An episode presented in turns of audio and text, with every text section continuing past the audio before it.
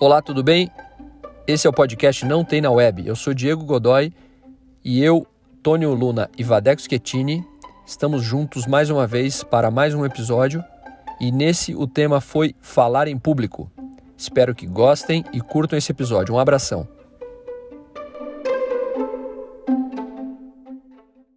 One rockets to the space and from the extraterrestrial special guest direct ahead from Maceió, Diego Godoy. Boa tarde, bom dia, boa noite. Estamos de volta para mais um podcast Não Tem na Web, o podcast de internet. Eu sou o Diego Godoy, eu sou headhunter e eu gosto de comer feijoada na quarta-feira. Feijoada na quarta-feira? Caraca. Nossa. É bom. É bom? É bom. Então tá bom por hoje, né, gente? Bom, não. Meu nome é Antônio Luna, sou psicoterapeuta e eu gosto de São Luís do Purunã. Ô, oh, terra boa. Ei, coisa boa. Eu sou Vadeco Schettini, sou compositor, músico e eu gosto de falar. Só falar, simplesmente. Só falar, por favor. Tipo, bem Caetano, assim. Falar, falar pra caramba, né? Não é falar, é um... Falar pra caramba. Falar pra caramba, exatamente. É. E o tema de hoje, então, é falar em público. Opa! Vou ler o. Olha a coincidência. O... Coincidência, né? Eu vou ler o... o significado do dicionário da palavra público. Relativo ou adjetivo relativo ou pertencente a um povo ou a uma coletividade. Relativo ou pertencente a um governo de um país, estado, cidade, etc. Poder público. É, mas sabemos que falar em público é falar para outras pessoas reunidas, né? um grupo de pessoas, seja numa palestra, ou seja num. Isso aqui que nós estamos falando não deixa de ser, estamos fazendo, não deixa de ser falar em público, obviamente sem atenção do público nos olhando ao vivo, mas é falar em público também. E a gente, na, eu vou trazer então uma, uma das, a primeira, primeiro questionamento. Na pandemia a gente foi forçado a aprender a falar em público, né? Porque a gente, é, mesmo quem não gostava de fazer, quem não gostava de se apresentar, foi obrigado a fazer isso por causa da, da força das reuniões por videoconferência, que ninguém aguenta mais. Eu, pelo menos, não aguento mais fazer, ver, participar. Cara, é muito chato, mas é necessário, né? Eu tenho uma tem uma, já, já criei uma, tipo uma birra, assim, o cara fala, meu Deus, vamos fazer uma videoconferência, cara, não dá para você me ligar, né? É uma, aí vira umas, eh, tem aquela história do Clubhouse lá, que viram, como é que o Vadeco fala que são uma plataforma de mini palestras, né, Vadeco? Uhum. E, então, assim, falar em público é uma necessidade é, ancestral do ser humano, né, a gente, eu trouxe, dei uma estudada aqui sobre a retórica, a oratória, que é, né, vem desde a a retórica é a arte de falar bem, né, que era dos filósofos gregos que dominavam, tinha uma técnica para falar uh, em público, que é muito parecido hoje com a, com a oratória e a, e a forma como os advogados, juízes e tal se apresentam perante o júri ou o juiz, etc. Então tem uma é uma é um campo muito vasto, né, de, de... Saber de vocês. É, eu, quando era pequeno, eu tinha muita dificuldade de falar para os outros. Eu era muito tímido. E a maneira que eu consegui é, quebrar isso foi através da piada. Eu, eu percebia que eu ficava menos nervoso quando eu recebia. Isso hoje eu, hoje eu racionalizo assim, mas na época eu não tinha essa consciência. Mas assim, quando eu, tinha aprovação do público, que eles riam das minhas piadas, eu ficava mais calmo e eu conseguia falar. Então eu, eu aprendi isso quando era pequeno. Eu queria saber de vocês. Vocês dois são comunicadores também, né? O Vadeco talvez mais do que nós dois aqui, porque é um cara que não só falava, fala em público, mas canta em público, toca em público.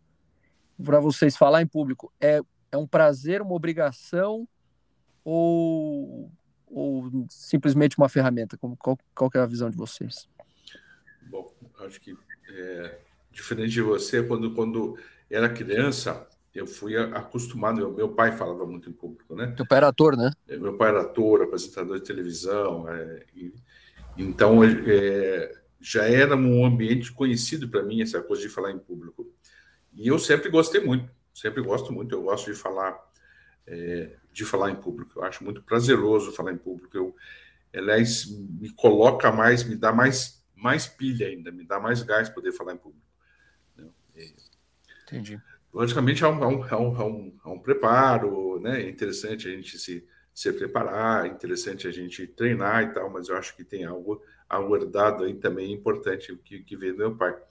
Já fiz, fiz preparação, então, preparação vocal, com, com, o Diego Vadé conhece, com a Cida Stier, com, Sim. Então, enfim, fiz alguns trabalhos, mas eu acho muito, muito prazeroso, na realidade, muito prazeroso.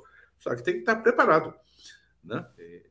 Gente tem que estar. Eh, já, já passei alguns vexames de falar em público não estando preparado. Isso já faz muitos anos, graças a Deus. É, mas eu gosto muito. Eu acho que, que é uma é uma, uma troca interessante e a gente se desafia, né? Falar em público, na realidade, não é tanto é o público que, que nos assusta, mas é o que a gente vai ouvir da gente e a pressão que a gente coloca sendo é, é, visto, olhado, ouvido por tantas pessoas. Eu acho que é um, é um desafio. Falando desafio, Valdemar Schittini. É, a minha história é um pouco assim também. Eu sempre gostei de falar bastante em público. Eu via meu pai contar histórias, as pessoas darem risada das histórias e tal, e isso sempre me incentivou a falar. E eu sempre fui aquele que tinha opinião formada sobre tudo, né? E uhum. mudava no dia seguinte, mas tinha opinião é, sobre tudo, desde muito pequeno, sempre quis falar. E só que o, o, eu tive uma fase interessante que enquanto eu falava para a família, é, eu tinha aprovação daquele, daquilo que, que, que, eu apresentava de uma maneira muito bacana, que me dava uma, uma ótima segurança em relação ao que eu pensava. É, depois eu comecei a apresentar os projetos e os trabalhos na escola. Assim, né? Eu era sempre o cara que apresentava para a sala é, os projetos. Então, nisso eu pude abrir mão um pouco, em alguns momentos, de estudar e da, e da responsabilidade de fazer o trabalho para apresentar. Então a galera se encontrava, estudava, ralava um monte, eu estudava o resumo daquilo que estava acontecendo e apresentava. E minhas apresentações eram bacanas, assim, e eu novamente estava seguro em relação a falar em público. Até que eu comecei a, a tocar, né, a tocar como músico, não como vocalista, não como cantor ainda, mas como músico, e eu não precisava falar muito. E e, e até aí tudo bem, eu ainda estava numa posição confortável. Quando eu assumi o Vadeco, que é o compositor, o cara que fala, o cara que eu comecei a ver o quanto eu era inseguro em relação a falar em público, em público, porque enquanto eu cantava, eu fechava os olhos, entrava na, na viagem da música e me comunicava com a música.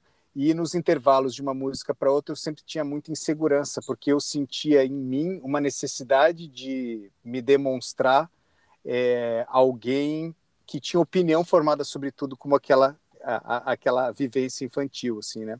E eu fui aprendendo aos poucos a lidar com essa situação e aprendendo aos... Então, assim, quem me conhece fala, nossa, o Vadeco é super tranquilo, ele fala em público tranquilamente, eu dei muito workshop, muita palestra, muita coisa, mas eu fui aprendendo a, a, a, ter segurança em relação ao que eu falo. E hoje em dia mesmo, mesmo no podcast, que muitas vezes eu falo alguma coisa, depois eu falo, putz, de repente não estava tão seguro de falar alguma coisa assim.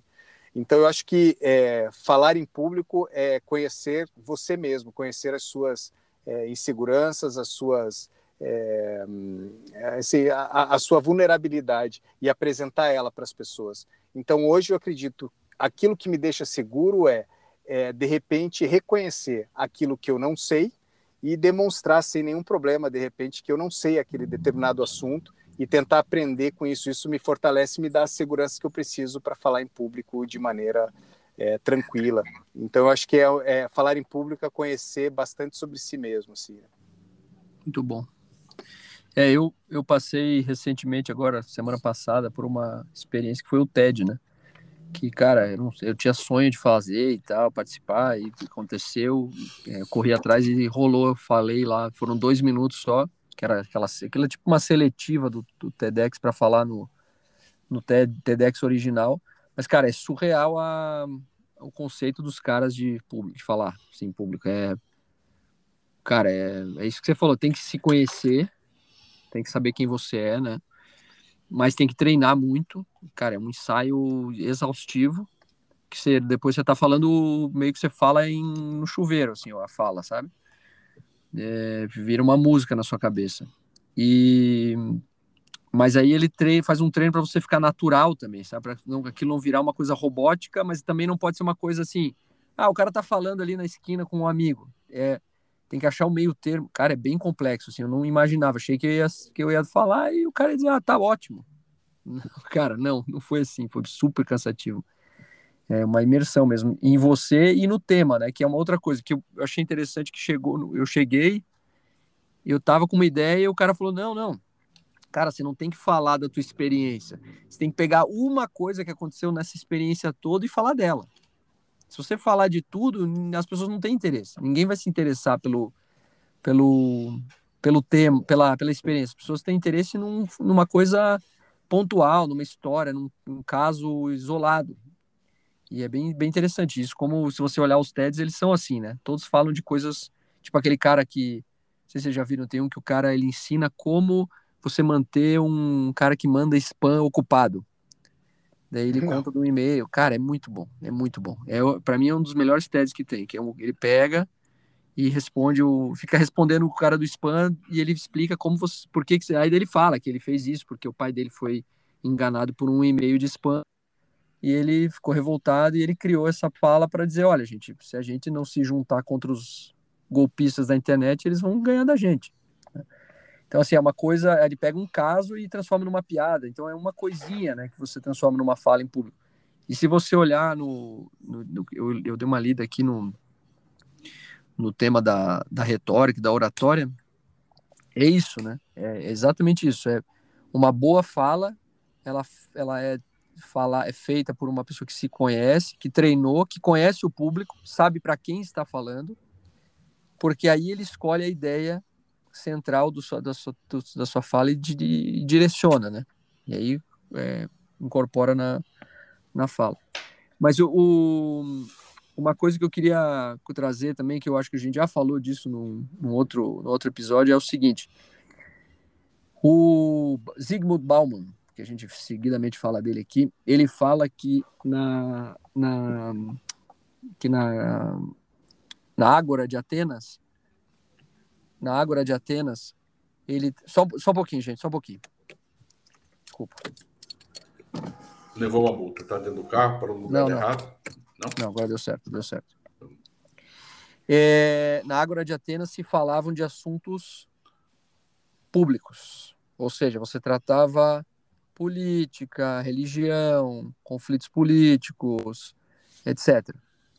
Na década de 80, se, trans, se trans, saúde, Obrigado. saúde, se transformou em é, falar em público se transformou em um assunto privado. Ou seja, agora você fala de assuntos privados. Você fala da vida. Em vez de você falar da postura política do político ou falar da conduta é, pública de alguma pessoa, você fala da conduta íntima dela. Ou seja, dá mais audiência falar da conduta sexual de um político do que falar da conduta política desse político, certo? Uhum. Essa é a, essa é a, é a ideia do, do Bauman. Então, o que queria saber o que vocês acham disso? Vocês acham que realmente aconteceu isso? Qual é a ideia de vocês? Ah, eu acredito que sim. Essa, é, nós somos sofoqueiros por natureza, é mais ou menos isso que você está falando, né? A gente quer quer, quer saber do outro aquilo que a gente não quer olhar na gente. Né? Então, eu prefiro a fofoca do outro, eu prefiro entender que o mal está no outro, que está tá no terceiro, que, né? nem, nem no que quem está muito próximo, e eu prefiro saber, saber do outro. E quando sei do outro, eu, enfim, alegremente barra perversamente me divirto com isso e, e digo, tá, o mal está tá nesse outro lugar. É, e a gente se exclui do, do, ou exclui essa pessoa do humano, essa pessoa. É, esse conceito de humano é interessante. Bom, traz isso também. Esse conceito de humano é algo esquisito. Diz assim, ah, você precisa ser, ser mais humano. Parece como se é, maldade ou como se coisas terríveis não fossem humanas. Elas são. Né? Elas faz, faz, parte do nosso do nosso dia a dia. É só a gente ver o que, que a gente apronta com a, com a gente mesmo, o que, que a gente faz é, disso que é, nos afeta de maneira consciente ou inconsciente, por isso é tão importante a gente poder se conhecer.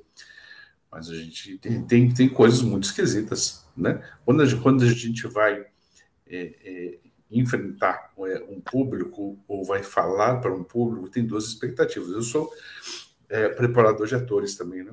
E eu acho interessante essa nessa troca com, com, com o público, quando você vai por exemplo, só esperando aplauso. Eu vou uhum. fazer isso para ter ah, é. aplauso.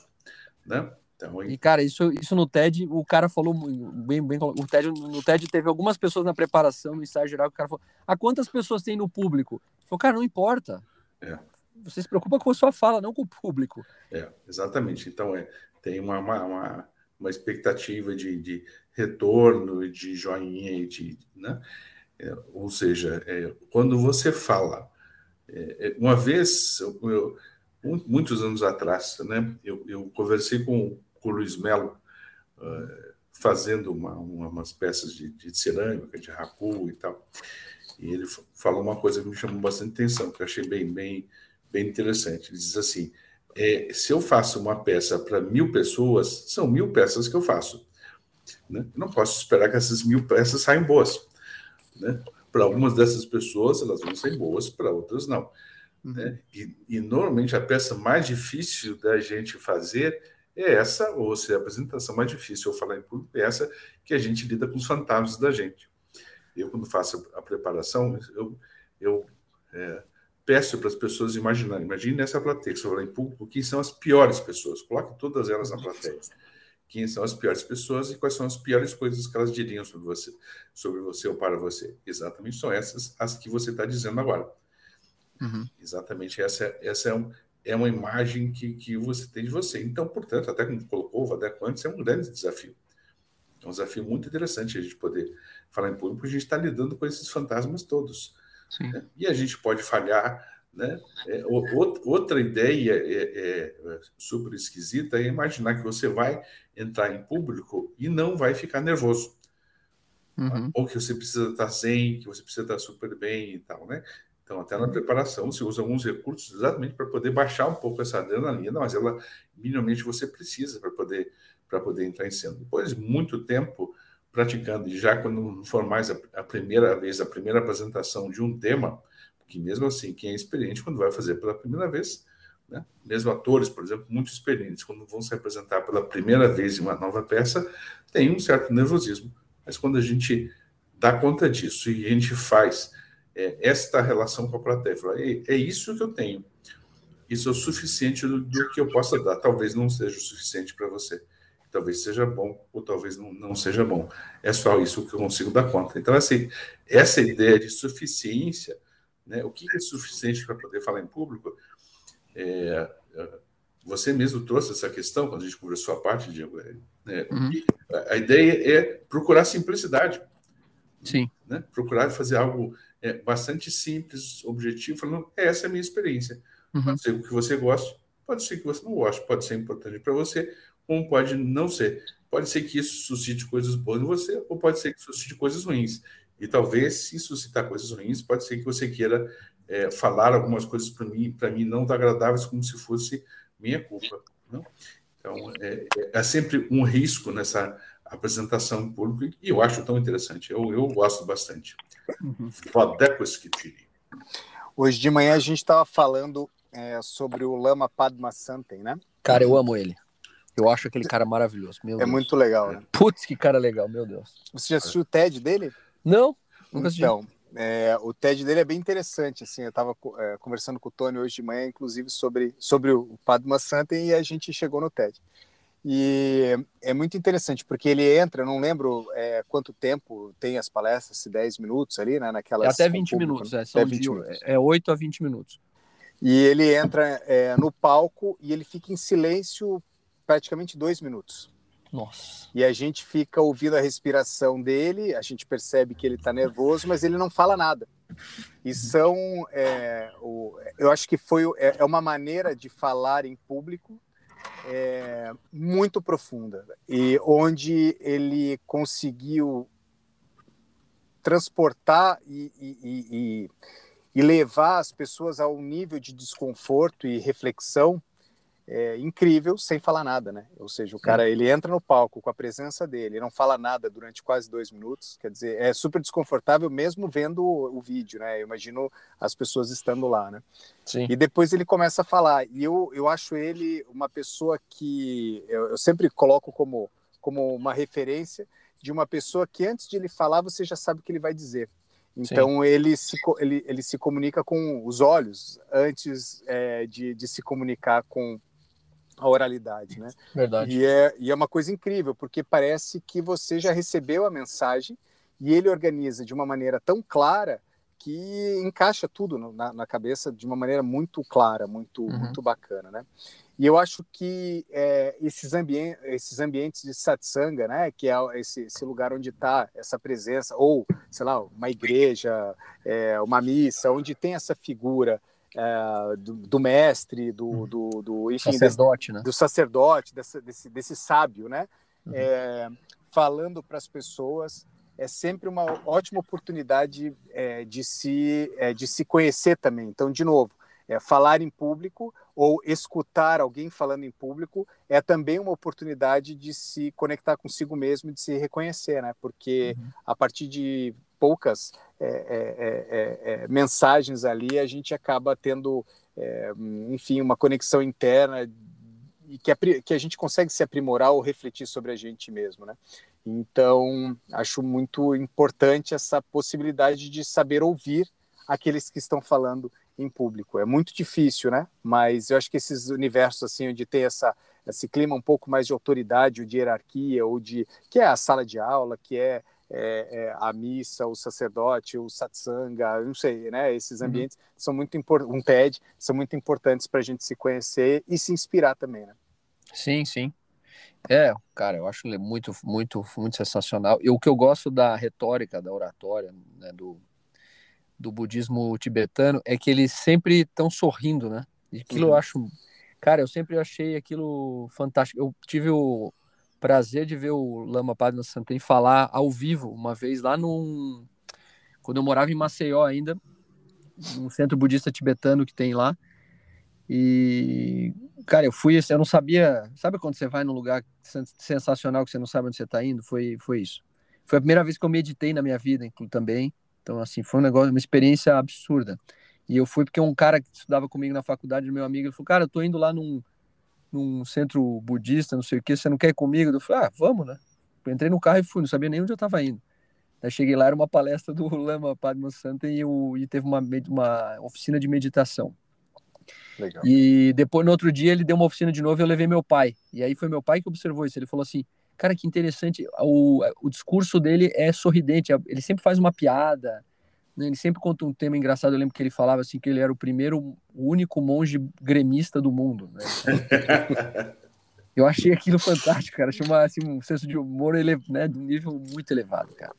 E tem uma história engraçada dele que ele é, ele é de uma cidade que chama Rio Grande, né? Que é ali na, Conheço, uhum. na fronteira, acho que é no. Né, no é quase no, na fronteira, bem no sul. Da, fronteira, da, bem no sul. do Rio Grande do Sul lá. Uhum. É. E tem uma amiga da minha mãe de infância que era estudou com ele na escola, parece, antes dele se tornar lama, e disse que uma das que todo mundo conhecia ele pelo nome dele, que eu não sei, eu não lembro agora, mas que estava com guarda-chuva, independente do dia. Ele sempre andava com guarda-chuva, então todo mundo conhecia ele porque ele era o cara mais prevenido que todo mundo conhecia. Depois o cara vira lama budista, tipo, uma coisa né, muito, mas enfim, assim, só fugindo um pouco do assunto que eu achei, eu achei, eu acho a figura dele legal justamente por causa disso, porque ele tem um, um senso de humor é, diferenciado. E então, meus amigos, estamos chegando ao fim, precisamos ir para as indicações aí, o que, vocês gostariam. Eu lembro, eu, vou, eu, eu, ia roubar um, falar de um TED aqui, mas não vou roubar o do, o do Lama, vou deixar o pro Vadeco sair. E, cara, eu acho aquele, aquele, tem, tem uns cursos, na verdade, umas dicas, acho que é da Cida, inclusive no, não é um curso, são, são dicas gratuitas dela no YouTube de, de preparação para falar em público, para dar palestra e tal recomendo que as pessoas acessem lá o canal dela. Já me ajudou muito. A Cida eu conheço também graças ao Tônio. Cida e ela me ajudou. Cida Stier, gosto das dicas dela, ela é uma baita profissional desse assunto aí, então recomendo as dicas da Cida.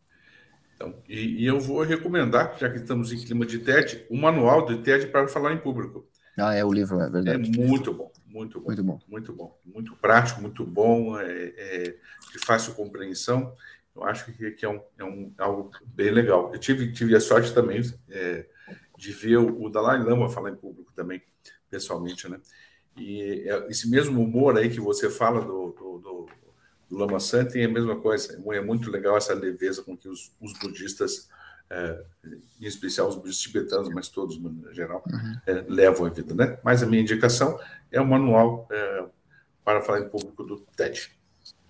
Beleza. A minha indicação, indico o TED do Lama Padma Santen e gostaria de indicar também um programa que eu fiz com o Paulo Munhoz e a Bernadette Brandão, onde nós convidamos o Padma Santen para participar. Uau. Tem no YouTube, é, é um, um, programa que se chama Reflexões. Se colocar Reflexões Padma Santen, com certeza vai, vai localizar.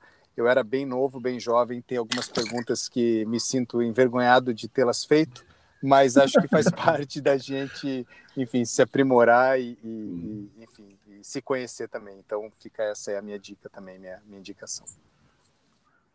Bom, meus amigos, mais uma vez, muito obrigado. Foi muito bom estar com vocês, brincar com vocês, se divertir. Estou imitando a Xuxa. Xuxa, muito bem. Um beijo para meu pai, para minha mãe. Você, você consegue imitar a Xuxa? Não, cara, a Xuxa, eu tenho um sonho de imitar ela. Vocês já viram aquele vídeo, já, já que você falou de imitação e nós voltamos a conversa aqui, mas você já viu um, um vídeo de um cara que é um desses caras que, que fala em loja de rua, assim, uhum, sabe? Uhum. Quando você tá no sim, centro. Sim, sim.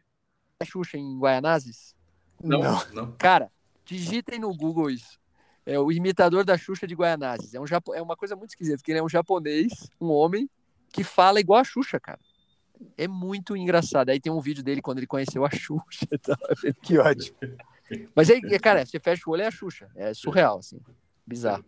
Então, um beijo pra Xuxa, né? Um beijo pra Xuxa e pro imitador da Xuxa de Guaianazes. Isso aí. Não, por todo o público de Guaianazes. Os nossos milhares de fãs em Guaianazes. Em Guaianazes. É, é a cidade onde a gente é mais ouvido no Brasil. Mais inteiro. ouvido no Brasil, a cidade de Guaianazes. Exatamente. Então, Beleza, meus amigos. Valeu, gente. Um abraço. Beijo e abraço. Beijo, Beijo abraço. Falou. Tchau.